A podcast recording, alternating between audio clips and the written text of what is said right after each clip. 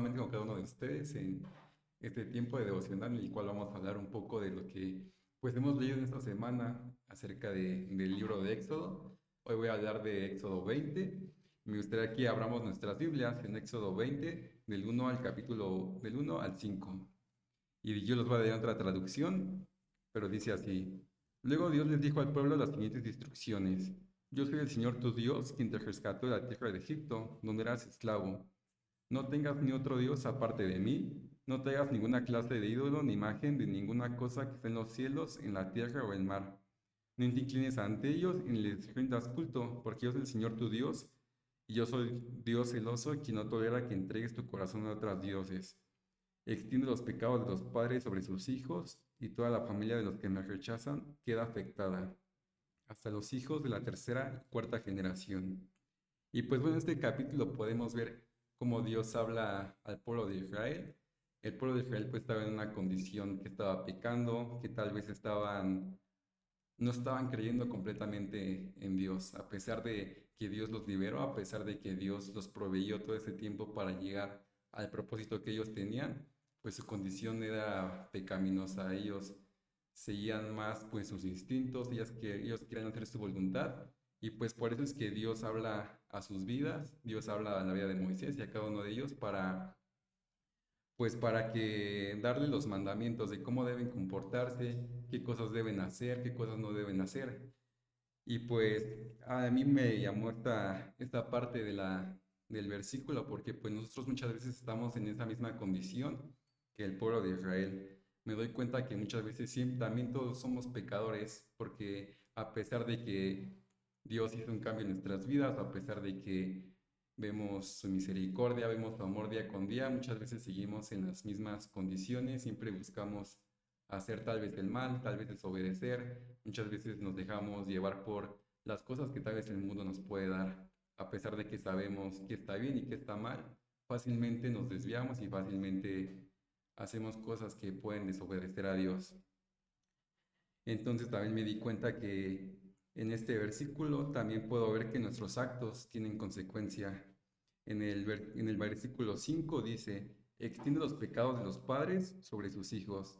Toda la familia de los que me rechazan queda afectada hasta los hijos de la tercera y la cuarta generación.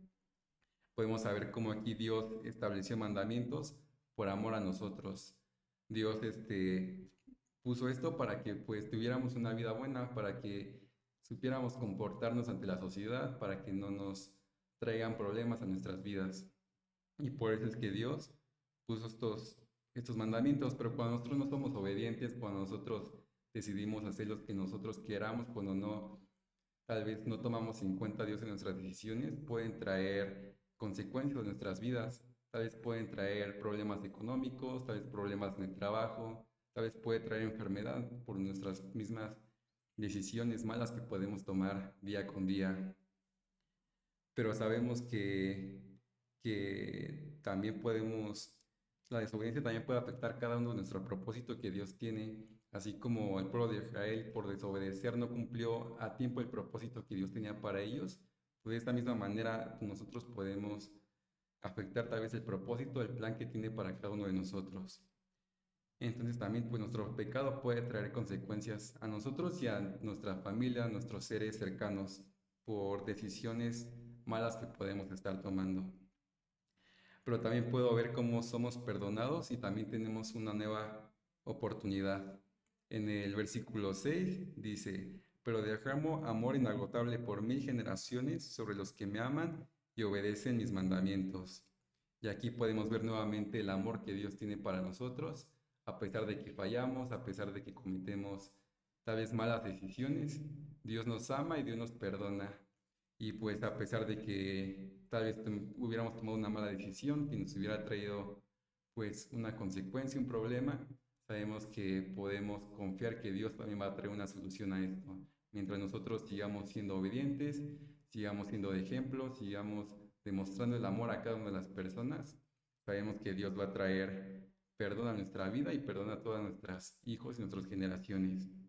Entonces, por eso es importante siempre permanecer en Dios ante las situaciones difíciles, ante las situaciones tal vez complicadas, los momentos de dificultad, de enfermedad, siempre es importante permanecer en Dios y obedecer cada uno de sus mandatos. Y sabemos que pues Dios ha hecho un cambio también en cada una de nuestras vidas, entonces es importante que también busquemos siempre perfeccionar y alejarnos de aquellas cosas que tal vez pueden desviarnos de, del propósito que Dios tiene para nosotros. Y pues bueno, eso es lo que Dios habla a mi vida. Espero y podamos tal vez reflexionar sobre qué hay, en qué hay cosas respecto de nuestras vidas que debemos cambiar. Tal vez cosas que le quitan tal vez la importancia del primer lugar que es Dios. Entonces, pues es esto lo que habló Dios a mi vida. Espero y también Dios sale de una manera diferente en cada uno de ustedes. Gracias.